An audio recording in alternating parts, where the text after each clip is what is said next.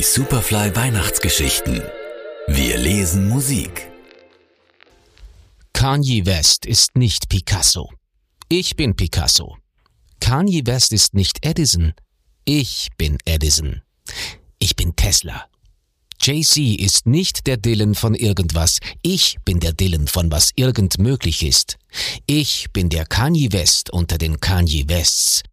Der Kanye West des großen Scheinwandels der Humbug-Kultur von einer Boutique in die nächste. Ich bin Tesla. Ich bin seine Spule. Die Spule, die Strom so weich wie ein Bett machte. Ich bin der Kanye West, von dem Kanye West glaubte, dass er es sei, wenn er deinen Arsch von der Bühne schubst. Ich bin der echte Kanye West. Ich komm nicht mehr viel rum. Bin ich nie. Ich lebe erst nach einem Krieg auf. Und damit sind die noch nicht durch. Aus Leonard Cohen Die Flamme.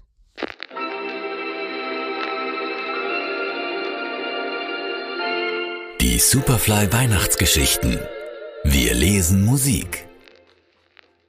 Also jemand ging zu Jelly Roll Morton und sagte, hey, auf dem Schiff, da ist einer, der macht mit dem Klavier, was er will. Wenn er Lust hat, spielt er Jazz. Doch wenn er keine Lust hat, spielt er was, was wie zehn Jazzstücke auf einmal klingt. Mit Jelly Roll Morton war nicht gut Kirschen essen, das wussten alle. Er sagte, wie kann denn einer gut spielen, der sich schon in die Hosen macht, wenn er von Bord eines bescheuerten Dampfers gehen soll? Und er lachte los wie ein Irrer. Er, der Erfinder des Jazz. Dabei hätte es bleiben können. Nur dass dann einer sagte, Lach du ruhig, denn falls der Typ sich mal entschließt, von Bord zu gehen, wanderst du mit deiner Musik zurück in den Puff, weiß Gott, in den Puff. Jelly Roll hörte auf zu lachen, zog eine kleine Pistole mit Perlmuttgriff aus der Tasche, zielte auf den Kopf des Kerls, der das gesagt hatte, und schoss aber nicht, sondern fragte, wo ist dieser scheiß Kahn? Was ihm vorschwebte, war ein Duell. Das war damals so üblich. Sie forderten sich mit Bravourstückchen heraus und am Ende gewann einer. Musikermacken. Kein Blut, aber eine ordentliche Portion Hass. Richtiger Hass. Noten und Alkohol. Sowas konnte auch eine ganze Nacht dauern. Und das war es, was Jelly Roll vorschwebte, um mit dieser Geschichte von dem Pianisten auf dem Ozean und mit diesem ganzen Quatsch ein für alle Mal Schluss zu machen. Novicento für seinen Teil interessierte sich nicht gerade brennend für diese Geschichte. Er verstand sie nicht mal ganz. Ein Duell? Warum denn? Aber neugierig war er doch. Er wollte hören, wie zum Teufel der Erfinder des Jazz spielte. Novicento stand auf.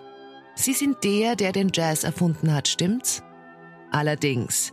Und du bist der, der nur spielt, wenn er den Ozean unterm Arsch hat, stimmt's? Allerdings. Jelly Roll zündete sich eine Zigarette an, legte sie halb über den Rand des Klaviers, setzte sich hin und begann zu spielen. Ragtime. Aber er schien etwas noch nie Gehörtes zu sein. Er erklang nicht, er glitt dahin. Er war wie ein seidenes Unterkleid, das vom Körper einer Frau gleitet, und er tat es tanzend. Sämtliche Bordelle Amerikas steckten in dieser Musik, aber die noblen. Die, wo sogar die Garderobe eher hübsch ist. Jelly Roll kam zum Schluss, indem er ganz weit oben, am Ende der Klaviatur, unsichtbare zarte Noten verzierte, eine kleine Kaskade von Perlen auf einem Marmorboden. Die Zigarette lag immer noch auf dem Rand des Klaviers halb abgebrannt, doch die Asche war noch vollständig da. Es sah aus, als wolle sie nicht runterfallen, um keinen Krach zu machen. Jelly Roll nahm die Zigarette zwischen die Finger. Wie gesagt, er hatte Hände wie Schmetterlinge. Er nahm die Zigarette und die Asche blieb, wo sie war. Sie dachte gar nicht daran, runterzufallen. Vielleicht war ja auch ein Trick dabei, wer weiß. Jedenfalls fiel sie nicht runter. Er stand auf der Erfinder des Jazz, ging zu Novicento, hielt ihm die Zigarette mitsamt ihrer wohlbehaltenen Asche unter die Nase und sagte, Du bist dran, Matrose. Aus Novecento, die Legende vom Ozeanpianisten von Alessandro Barrico.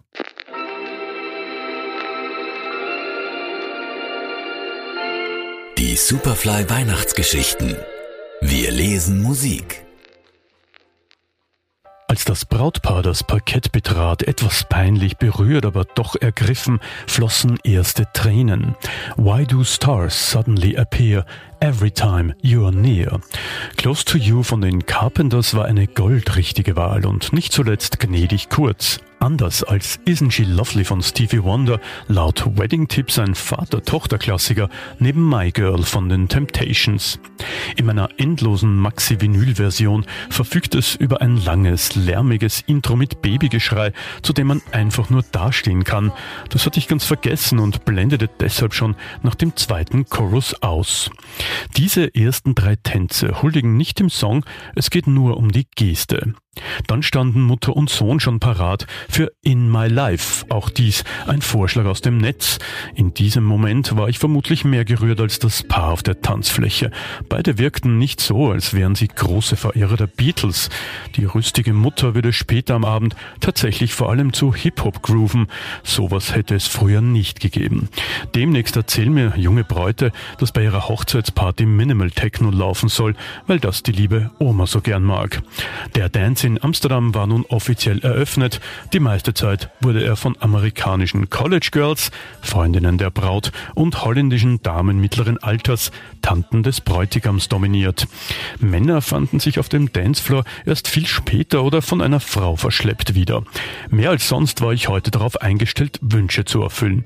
Rapper's Delight? Natürlich. Night Fever? Sure, no problem. Dirty Old Man?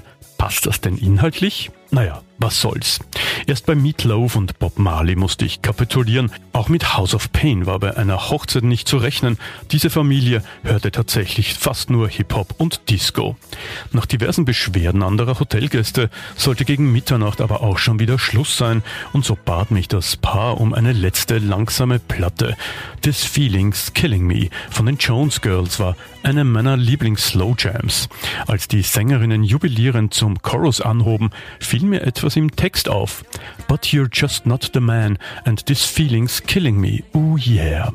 Hochzeiten sind eben schwierig für DJs. Das ineinander versunkene Paar bemerkt es zum Glück nicht. Aus Disco Ramallah und andere merkwürdige Orte zum Plattenauflegen von Hans Nieswand.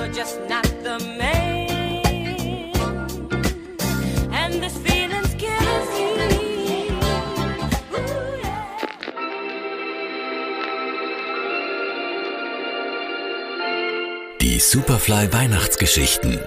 Wir lesen Musik. An diesem langen, verrückten Wochenende gingen Dean und ich auch zu Sharing ins Birdland. Das Lokal war menschenleer. Wir waren um 10 Uhr die ersten Gäste. Sharing kam aufs Podium, blind, an der Hand zu seinem Keyboard geführt.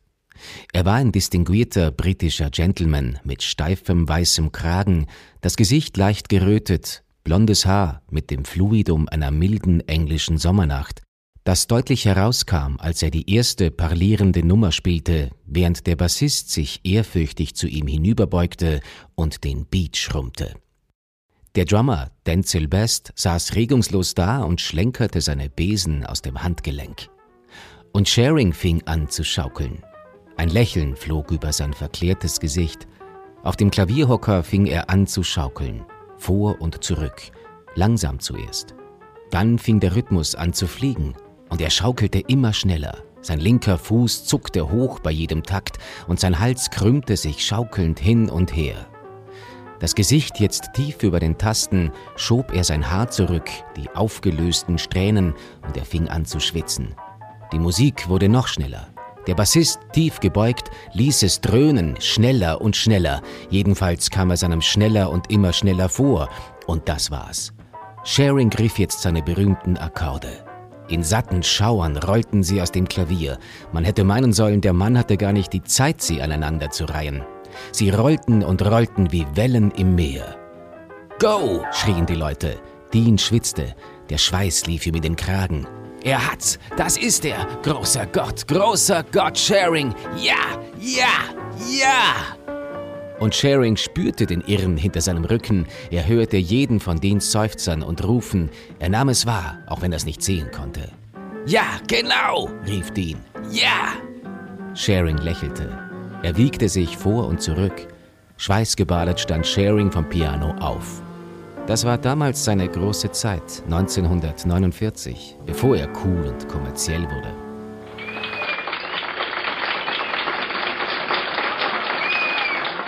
Als er gegangen war, deutete Dean auf den leeren Klavierhocker. Gottes verlassener Thron, sagte er. Auf dem Klavier stand eine Trompete. Ihr goldener Schatten warf sonderbare Reflexe auf die Wüstenkarawane, die an die Wand hinter den Drums gepinselt war. Gott war fortgegangen. Was er zurückließ, war Schweigen. Es war eine Regennacht. Es war der Mythos einer Regennacht. Aus Unterwegs von Jack Kerouac.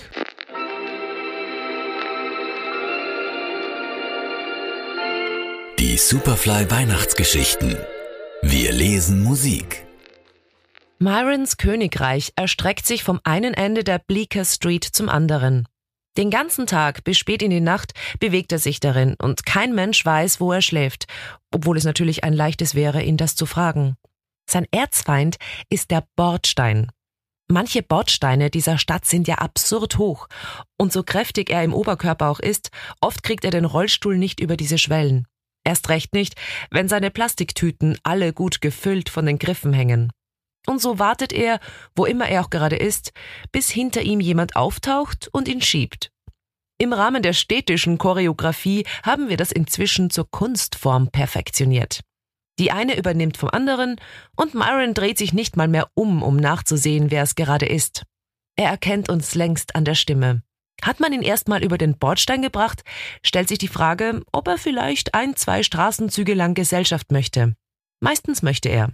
Für einen Mann ohne Beine redet er ganz schön viel vom Tanzen. Seinerseits war er verrückt nach Diskomusik. Die wenigsten interessieren sich heute noch für Diskomusik.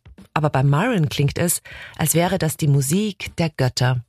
Wir sagen dann zu ihm, hey, bist du sicher, dass du nicht nur so disco-nostalgisch bist, weil du damals noch Beine hattest? Sowas findet er saukomisch. Er sagt, eins habt ihr über Disco noch nicht begriffen. Und zwar, dass es die einzige Musik in Amerika ist, die Schwarze und Weiße jemals wirklich am selben Ort zusammengeführt und dazu gebracht hat, die ganze Nacht durchzutanzen. Weil diese scheiß Songs nämlich nie enden. Sie gehen einfach ineinander über, als wären sie die wahre Lebenskraft. Wir sind anderer Meinung, lachen aber mit. Dann wird er ernst. Er sagt, na jedenfalls, das war eine bessere Zeit hier in Amerika. Das steht mal fest.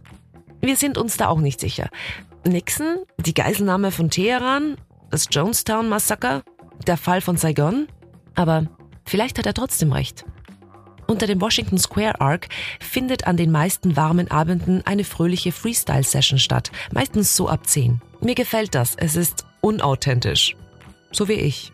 Womöglich gibt es auf der ganzen Welt nichts Unechteres als zwei Schwarze, zwei Puerto Ricaner und eine Weiße, die in Greenwich Village unter dem Sternenhimmel rappen. Und trotzdem sind sie hier. Man kann sie anfassen. Es sind keine Hologramme. Meiner Erfahrung nach sind die Leute umso mehr hinter Sachen her, je weniger Anspruch sie darauf haben. Und diese fünf sind Ehrgeizige vor dem Herrn. Nie habe ich irgendwen so hart um Reime ringen sehen. Aus Grand Union von Sadie Smith.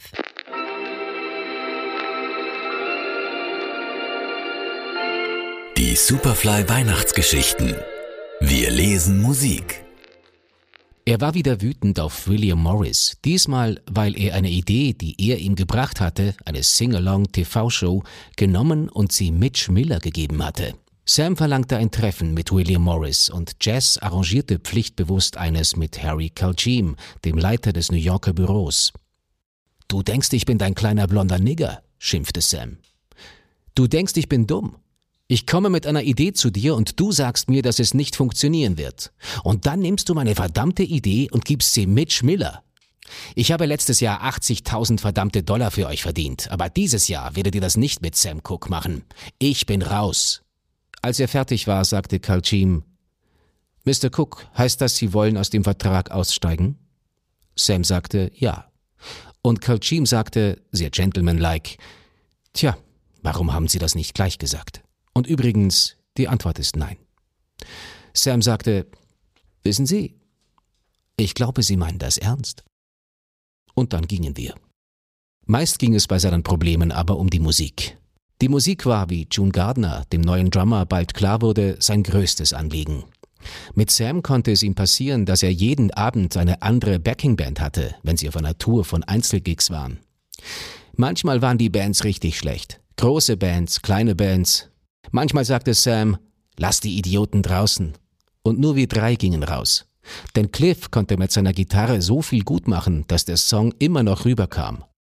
Cliff war der Klebstoff, der alles zusammenhielt. Musikalisch und indem er sagte, was ihm durch den Kopf ging. Er kriegte immer die Aufmerksamkeit der Band. Sein Eingangsstatement war, wenn ihr nicht meine Musik spielt, reiß ich euch den Arm ab und verprügle euch mit dem blutigen Ende.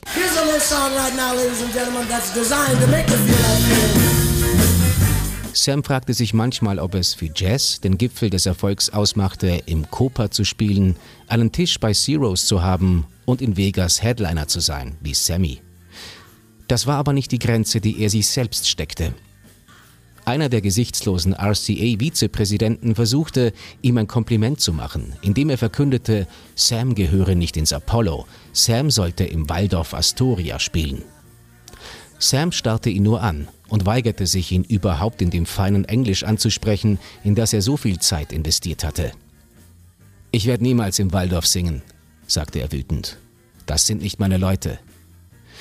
Die Wahrheit war, dass er für alle singen wollte, aber um das zu tun, musste er vor allem sich selbst treu bleiben. Aus Dream Boogie, The Triumph of Sam Cooke von Peter Gorelnik.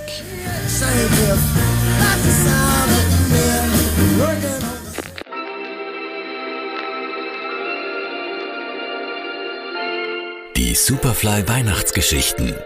Wir lesen Musik. Man traf sich zu dritt zu einem Abendessen bei Regines, von dem sich Grim Blanc diskret zurückzog, um die beiden alleine zu lassen. Wir saßen dort eine lange Zeit, erinnert sich Jane, und ich forderte Serge zum Tanzen auf. Serge wartete übrigens nach eigenen Angaben auf einen Slow, um Jane dasselbe zu fragen. Er trat mir auf die Füße. Ich war ziemlich überrascht. Ich dachte, dieser anspruchsvolle, arrogante, offensichtlich selbstbewusste Mann kann also nicht tanzen und ich begriff, dass er in Wahrheit schüchtern war.